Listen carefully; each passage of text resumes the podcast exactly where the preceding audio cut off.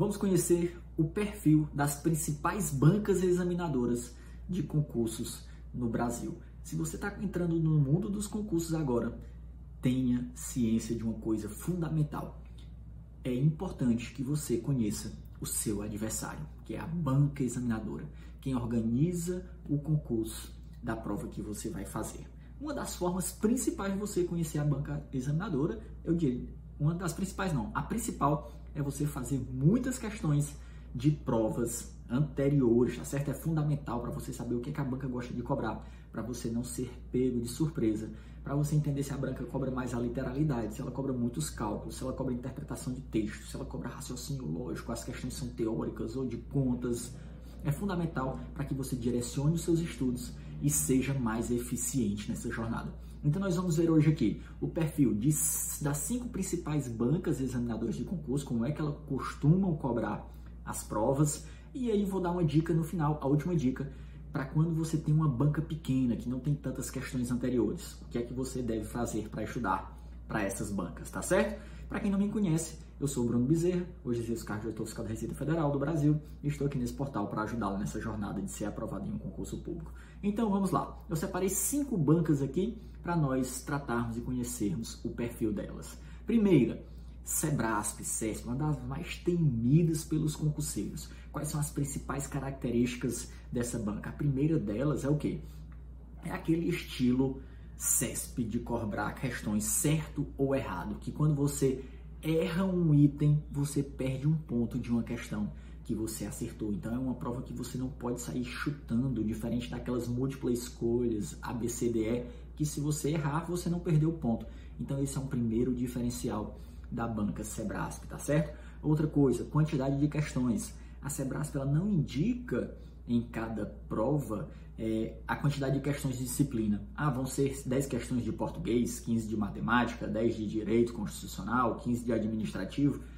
E isso acaba dificultando um pouco para onde você direcionar mais os esforços, tá certo? Se você quiser, tem um outro vídeo aqui no canal, vou deixar no final para você com 11 dicas infalíveis para você vencer a CESP. Outra característica da CESP, ela gosta muito de teoria e jurisprudência, então esteja ligado na, nos últimos entendimentos dos tribunais superiores, nas matérias de direito, às vezes aquelas disciplinas, mesmo disciplinas de conta, como matemática, como contabilidade, ela cobra teoria, então fica ligado nisso. Outra coisa, ela não cobra questões decorebas. Você precisa de um conhecimento mais aprofundado do assunto. Você precisa interpretar a questão, tá certo? É fundamental que você tenha um conhecimento um pouco mais aprofundado do tema. O nível de dificuldade da CESP geralmente é um pouco mais pesado. E outra coisa, ela também coloca muitas cascas de banana nas questões. Às vezes você sabe o assunto, mas não entende se ela está querendo cobrar a regra ou a exceção. E para você superar isso aí, vai ser resolvendo muitas questões para você entender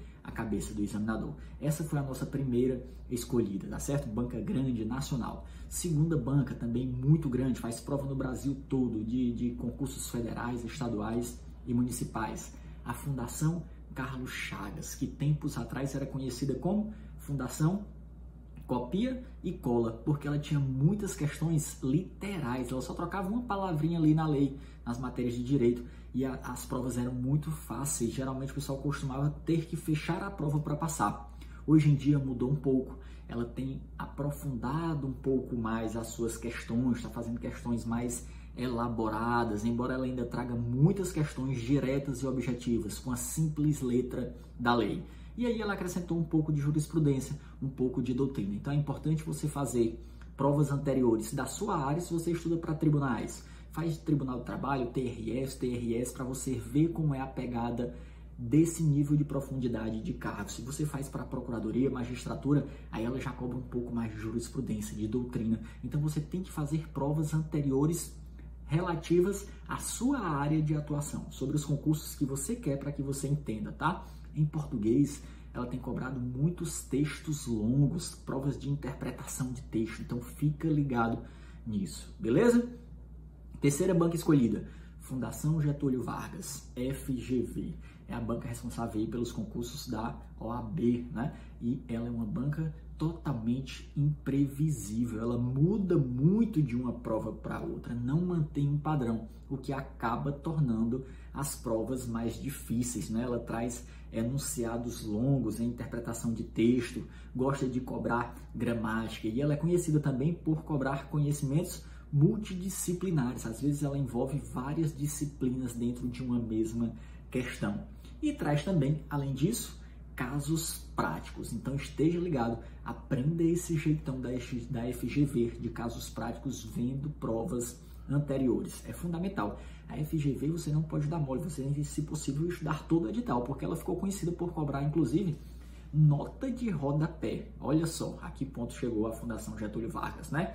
Quarta banca, FUNESP, faz muitos concursos no estado de São Paulo. É uma branca que cobra mais a literalidade, ela é mais simples, direto o texto da lei. Em português ela gosta muito de gramática, tá certo? Ela era como se fosse aquele jeitão antigo da Fundação Carlos Chagas. Então, estudo intenso da letra da lei, você tem que ficar muito bom da letra da lei e faça muitas questões anteriores da VUNES, porque ela repete demais muitas questões repetidas, diferente da FGV, que é imprevisível, que muda muito de uma hora para outra, tá certo?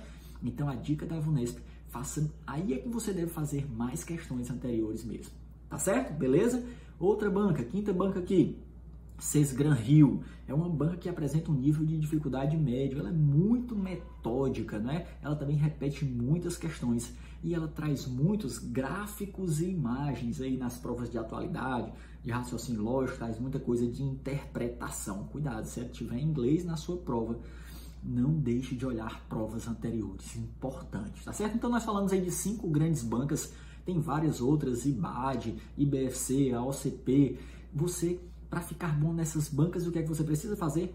Treinar muitas questões de concursos da sua mesma área. Se não tiver, faz de outras áreas, mas se tiver da sua área, é o melhor, o mais perfeito. E aí a nossa última dica é quando a banca for pequena, que não tiver tantas questões, o que é que eu faço, Bruno? E aí, se você ficou até aqui, se você gosta dos nossos conteúdos, deixa aí um comentário, se inscreve no canal para receber os nossos próximos vídeos. Vou deixar um e-book gratuito aí com dica de estudos para você. Segue lá o nosso canal no Instagram, Prof. Bruno Bezerra, que eu trago dicas diárias lá também, tá certo? Isso aí é um gesto de gratidão aqui para ajudar o nosso canal. Então, vamos lá. Quando a banca é pequena e não tem tantas questões, o que é que eu faço? Acontece muito isso.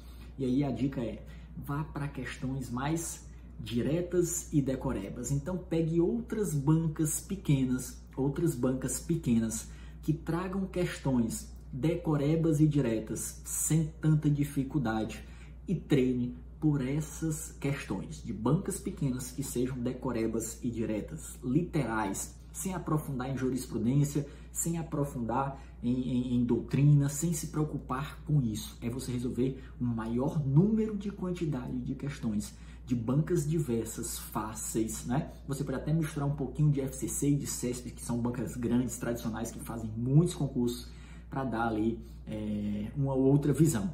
Mas o foco tem que ser bancas pequenas e questões diretas, tá certo? Então, espero que tenham gostado aí do nosso vídeo. Até uma próxima oportunidade. Deixa aí seu like, sua curtida, deixa aí seu comentário sugerindo um vídeo que você quer que a gente grave aqui no canal. Até o nosso próximo encontro. Valeu!